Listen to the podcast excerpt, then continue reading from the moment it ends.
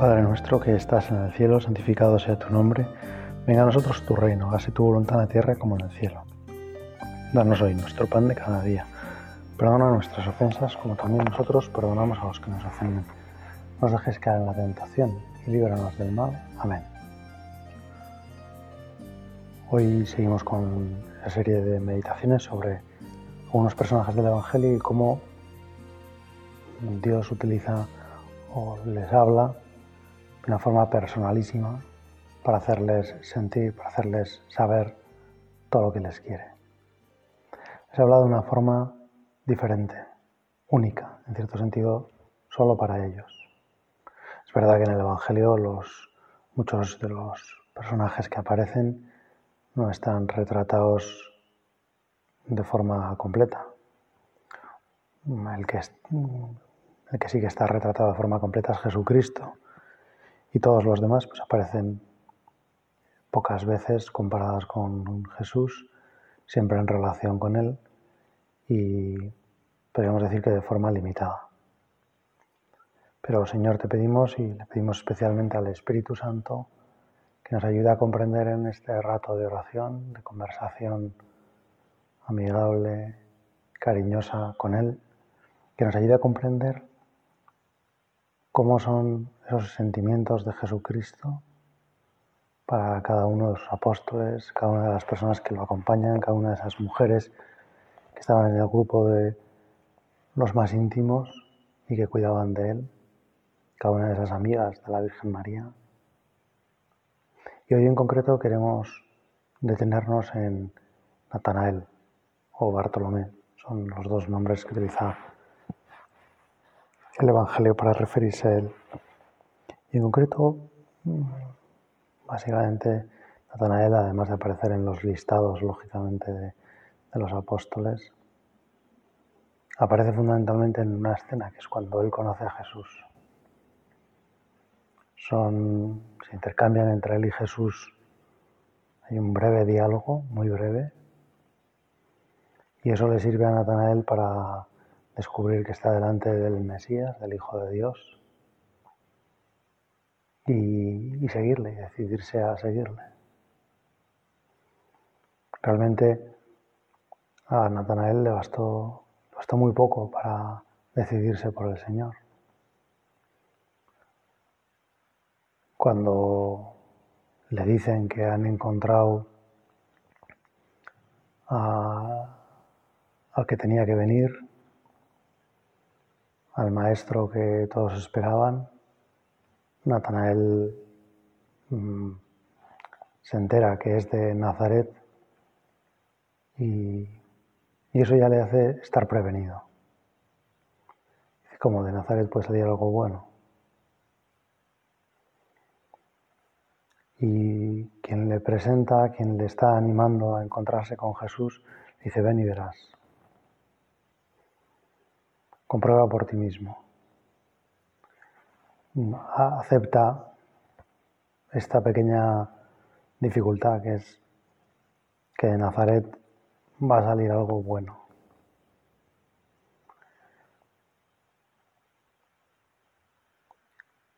Enseguida, pues acepta esta invitación, se fía de su amigo, de su compañero, y se va con él a, comprobar eso con sus propios ojos, a verlo él.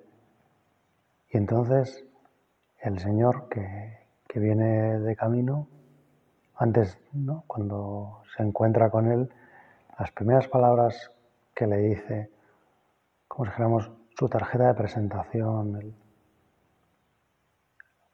es decir, a todos, es dirigirse en lugar de Natanael a los demás, Aquí tenéis un verdadero israelita en quien no hay doblez ni engaño. Natanael es muy franco, lo mismo que cuando le han preguntado, ven, ven a ver a Jesús, Jesús de Nazaret. Pues enseguida él se, se bloquea y dice, bueno, pero de Nazaret puede salir algo bueno. Es absolutamente franco, eh, absolutamente sincero, dice inmediatamente lo que le viene. Pero a la vez vemos que cuando Jesús se pone delante de él, nos dice esto precisamente, nos, y, demuestra que lo conoce, que lo conoce antes de que se lo presenten. Aquí tenéis a un verdadero israelita en que no hay doblez ni engaño. Esa es como la característica de Natanael. Es un hombre absolutamente sencillo. Todo lo que dice, todo lo que piensa, se sabe. No tiene doblez ni engaño, no hay trampa ni cartón. Es, es el que parece que es. Es tal cual. Y por eso Jesús, que lo conoce muy bien, lo dice a todos. Y ante quien podría haber pensado que era un, oh, pues este como no se fía, pues tal, pues es un desconfiado, ¿no? Natanael es absolutamente sencillo. Jesús de algún modo contradice lo que el Evangelio nos estaba como presentando, ¿no? Si solo nos quedamos con esa primera presentación, pensaríamos, oh, pues este hombre es un desconfiado, es como... Eh, no voy a decir conspirador, pero es como un hombre complejo, que no se fía de sus amigos, que, en general desconfía de las personas porque son de otro lado. Ve aquí un verdadero israelita, en quien no hay doblez ni engaño. Señor, si te encontraras conmigo, ¿cómo me presentarías? Podrías decir también esto, que aquí un verdadero israelita en quien no hay doblez, doblez ni engaño. Una persona que, que, digo lo que pienso, que soy sencillo, que soy sincero, que soy de algún modo transparente, que no me complico la vida, que también en eso Natanael es un hombre que llama la atención porque esa sencillez y esa falta de doblez ni engaño hacen que cuando se encuentra con la verdad, cuando se encuentra con el que es pues, la suma bondad, como no tiene doblez ni engaño, enseguida se va con él porque ya está, pues yo venía equivocado, me he equivocado en mi juicio pensando que de Nazaret no puede salir algo bueno, me doy cuenta que Nazaret ha salido lo mejor que hay en el mundo, que es Jesucristo. Y por eso me voy con él, ya, sí, para siempre.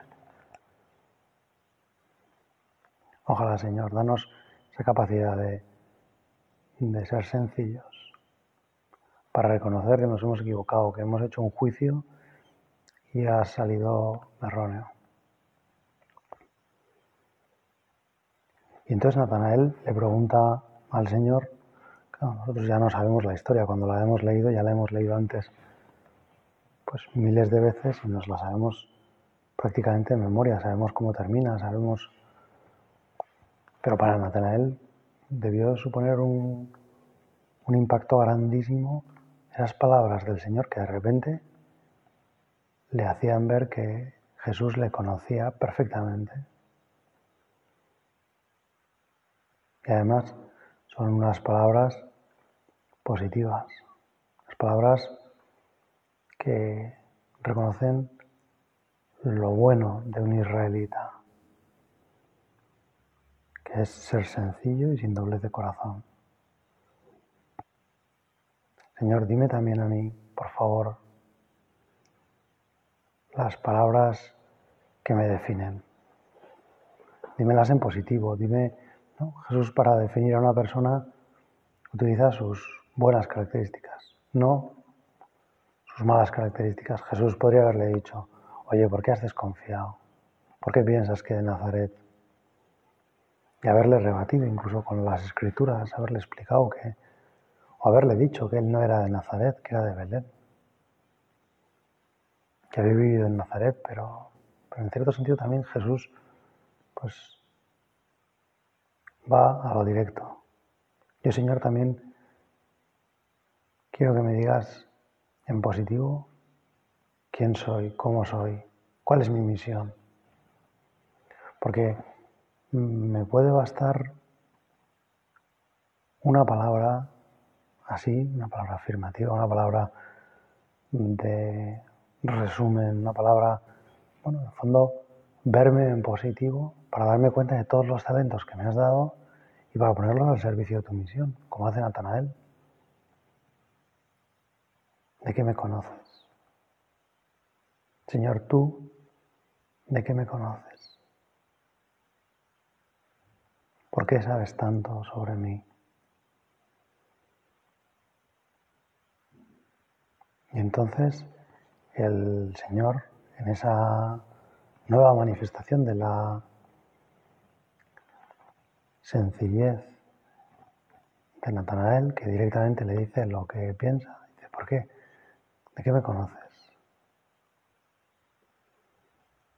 Entre esa manifestación de lo franco que es Natanael, que, le, que no le gusta la, la que las personas vayan como con segundas intenciones o dicen directamente, en lugar de como comprender, en lugar de darle vueltas a, le dice a Jesús, Señor, ¿de qué me conoces? ¿Cuándo nos hemos visto? ¿Quién nos ha presentado antes? ¿Por qué me conoces tan bien? ¿Por qué sabes tan bien lo que hay en mí? Inmediatamente Jesús le dice algo que a todos nos sorprende porque en realidad no sabemos muy bien qué sucedió. Pero le dice, cuando estabas debajo de la higuera, antes de que Felipe te llamara, yo te vi.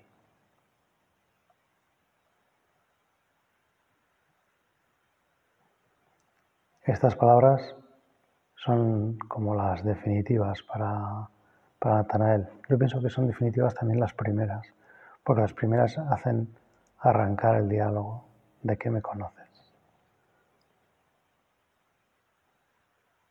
Señor, ¿cuándo nos han presentado? ¿Cuándo he aparecido? ¿Cuándo he aparecido ante ti? ¿Por qué yo no te conozco y tú sí me conoces? ¿Por qué das tanto en el clavo? ¿Por qué me dices esas cosas tan positivas? Cuando quizá yo no sé ser tan positivo ni con los demás ni conmigo mismo y por eso en el fondo había dicho, ¿no? Es que de Nazaret puede salir algo bueno. Por eso había, entre comillas, criticado a todos los de Nazaret y con ellos, pues posiblemente a la Virgen y a José. Así como Jesús es de Belén, la Virgen y San José, bueno, su, su, linaje empieza en Belén, pero ellos vivían en Nazaret. Se podría decir que eran de Nazaret. ¿De qué me conoces? Qué bueno es que le preguntemos esto al Señor. Qué bueno es que nos pongamos en la piel de Bartolomé y le digamos, Señor, ¿de qué me conoces? ¿Por qué me conoces tan bien? ¿Por qué sabes? ¿No? ¿De qué? ¿Tú de qué me conoces? Como diciendo tú. Porque en el fondo nos cuesta creer esas palabras positivas que nos ha dicho. Porque en el fondo nos parece que en realidad tú no sabes quién soy, Señor. Tú no sabes lo malo que soy. Tú no sabes la cantidad de otras miserias que, que arrastro, la poca fuerza de voluntad, mi ignorancia, mi corazón mezquino, tantas otras cosas, Señor, que tú de qué me conoces, Señor. ¿Quién te crees que eres? Perdona porque te lo digo así. ¿Quién te crees que eres para poderme decir quién soy? No me creo que yo soy un hombre sencillo, sin doblez ni engaño. Y entonces el Señor nos cuenta y nos explica de qué nos conoce. Nos pone ante la verdad más íntima de nosotros mismos. Antes de que Felipe, Felipe te llamara, antes de que Felipe te fuera a decir que se ha encontrado con el Mesías, que tenías que venir a verlo Cuando estabas debajo de la higuera, yo te vi. Obviamente, si el Espíritu Santo hubiera querido que supiéramos lo que Natanael hacía debajo de la higuera, nos lo hubiera dicho. Si hubiera sido importante, nos lo hubiera dicho. Habría quedado recogido en el, en el texto del Evangelio. Pero no, el Señor piensa que ese detalle es insignificante. Sin embargo, posiblemente para Natanael no lo era. Solo Jesús y Natanael sabían lo que había ocurrido debajo de la higuera. Solo Jesús y Natanael sabían lo que había pasado por el corazón, lo que había sucedido en el corazón de Natanael en ese momento debajo de la higuera, justo antes de que llegara Felipe. No sabemos si es un acto bueno un acto malo.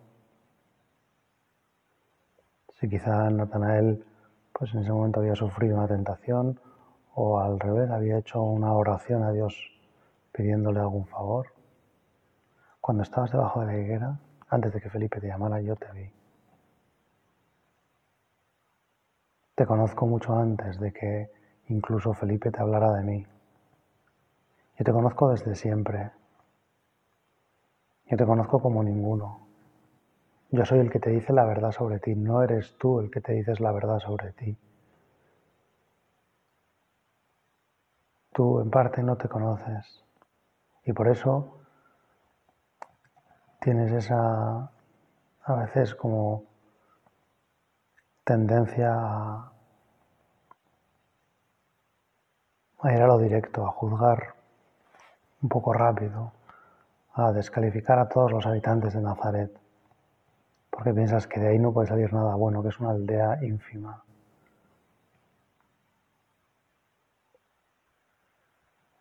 Yo sé cuál es tu verdad, tú en cambio no la sabes.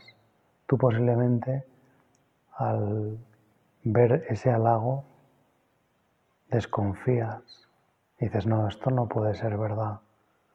Te cuesta, en cierto sentido, creerte esas palabras positivas sobre ti. Pero yo quiero repetírtelas y para repetírtelas te digo que te conozco perfectamente, que si te he dicho eso no es porque me lo he inventado, porque esté como en una estrategia para intentar convencerte o que si te digo esas palabras es porque son la verdad, porque la verdad sobre ti es que eres una persona sin doblez ni engaño. A los demás les puedes parecer demasiado como espontáneo o un poco bruto porque como que no dices las cosas con delicadeza o con... Pero yo sé que eres un hombre sin doblez ni engaño. Yo eso lo veo en positivo. Yo eso lo pienso y lo siento como algo, como un don maravilloso que te he dado.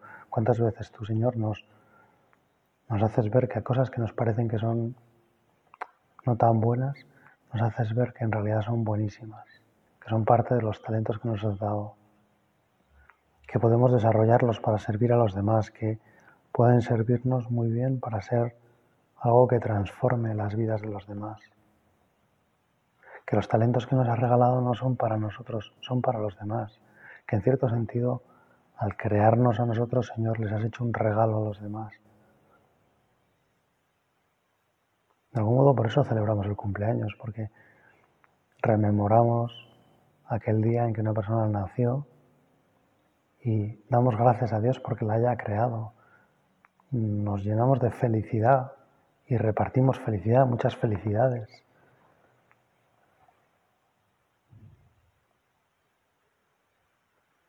Porque nos alegramos de que esa persona haya nacido, de que esa persona exista, porque es bueno que esa persona exista.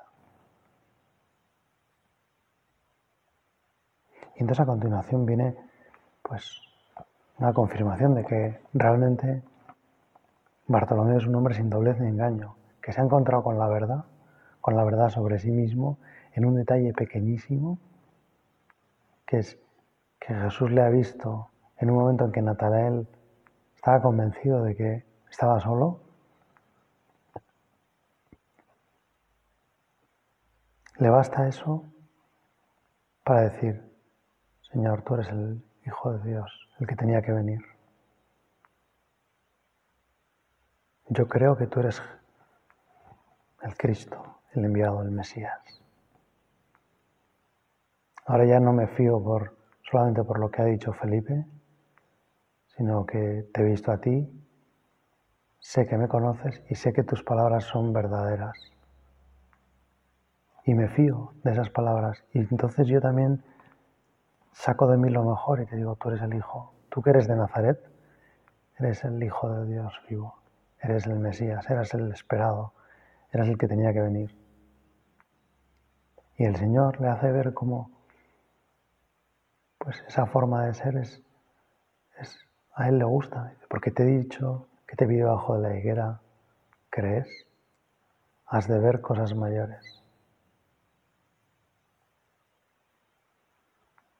por esta palabra tan sencilla, por haberte hecho comprender que te conozco desde siempre, que si alguien te conoce bien soy yo, que si alguien sabe quién eres, soy yo, por haberte dicho unas palabras ciertamente bonitas, ¿no? Y aquí un israelita verdadero, y aquí la esencia de Israel, y aquí lo, lo mejor lo que mejor representa Israel, uno de los verdaderos hijos de Israel, en quien no hay doblez ni engaño. Por haberte dicho eso y haberte dicho que te vi debajo de la higuera, crees. Señor, qué bien nos conoces, qué bien nos tratas, qué bien nos haces comprender que De algún modo tú conoces nuestras verdaderas cualidades, esas que quizá ni nos atrevemos a decir, porque nos parece que seríamos unos soberbios y nos atrevemos a pensar en ellas. Y sin embargo Jesús lo primero que le dice a Natanael es eso. Su primera carta de presentación es eso, que eres un verdadero israelita, que en ti no hay doblez ni engaño, que tú vas a ir a la gente y le vas a decir a la cara lo que piensas, pero que tienes que también aprender a decirte a ti mismo lo que piensas. O mejor dicho, tienes que aprender a creer que Dios con alguien como tú puede hacer maravillas. Que como no hay doblez ni engaño en ti, Eso te va a hacer un apóstol fantástico. Eso te va a hacer también dejarte la piel, literalmente, por Jesucristo. Señor, yo te pido que me des esa capacidad de Natanael de ser un hombre sencillo y sin doblez ni engaño, para decidirme rápido, para no darle vueltas a las cosas, para Saber aceptar que quien me conoce de verdad es el Señor y por lo tanto no tengo que mirar las cosas con mis ojos, porque entonces me equivocaría, porque entonces no haría su voluntad, porque entonces no sacaría partido a los talentos que Él me ha dado, porque no los consideraría a lo mejor talentos. A lo mejor Nathanael pensaba para sus talentos, es que soy demasiado bruto, que digo demasiado rápidas las cosas, es que a veces no pienso, es que... Y sin embargo el Señor le dice, tú eres un verdadero israelita, de ti me fío. Gracias Señor por, por la maravilla que es el Evangelio, que en pocas palabras realmente nos enseña tanto. Y te volvemos a repetir, Señor, de que me conoces. Haz que yo me dé cuenta de que tú me conoces mejor que nadie, que quien tengo que hacer caso para saber cómo soy es a ti, no a mí, no a mi corazón, que a veces es duro, que a veces es rencoroso, que a veces es envidioso, que a veces es pequeñito, sino al tuyo, Señor, que es tan grande, tan grande que puede hacer que una cosa pequeñita lo llene, que un simple hombre sin doblez ni engaño sea capaz de ser apóstol, de dar la vida por Cristo, que alguien que, que no tiene más que eso, que ser como muy directo, muy sencillo, muy natural, pues entonces una sola palabra tuya, Señor, ha bastado para... Con solo decirte esto, ya crees. Por una sola palabra eres capaz de creer. Porque alguien te haya dicho que te vio debajo de una higuera. Eres capaz de creer porque te das cuenta de que nadie, sino solo Dios, te puede haber visto en esa situación. Te puede haber conocido, te puede haber amado, a pesar de cómo eras. Por eso te fías, por eso ya admites un cambio radical en tu vida, porque admites que ha llegado el Mesías, porque... Y el Señor es como que le dice, jo, qué grande eres, ¿no? Has visto una cosa muy pequeñita y has creído. Se te ha dicho una sola palabra y eso ha sido suficiente como para que tú creyeras, tú te lanzaras, tú admitieras que, que estás delante del Salvador. Eres grande, Natanael. Y te pido que me ayudes a mí también a escuchar esas palabras que el Señor quiere decirme. A comprender que puede bastar eso, una cosa muy pequeñita para saber que tú, Señor, me conoces. ¿Dónde me tienes? Podemos pensar, ¿de qué me conoces? Y que el Señor nos dice alguna situación en la que solo Él sabe cómo estábamos. Esta mañana cuando te levantaste, ayer por la tarde cuando te pasó esto,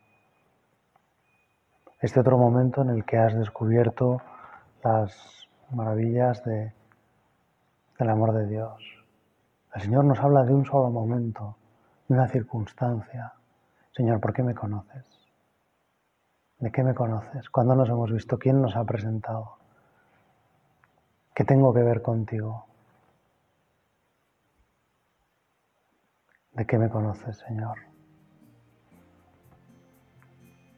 Qué gozada poderte preguntar esto una y mil veces. Le pedimos a la Virgen que nos conoce tan bien como Jesús, que nos ayude a, a aceptar esa palabra, a creer en lo que Dios nos dice. Dios te salve María. Llena eres de gracia, el Señor es contigo, bendita tú eres entre todas las mujeres y bendito es el fruto de tu vientre, Jesús. Santa María, Madre de Dios, ruega por nosotros pecadores ahora y en la hora de nuestra muerte. Amén.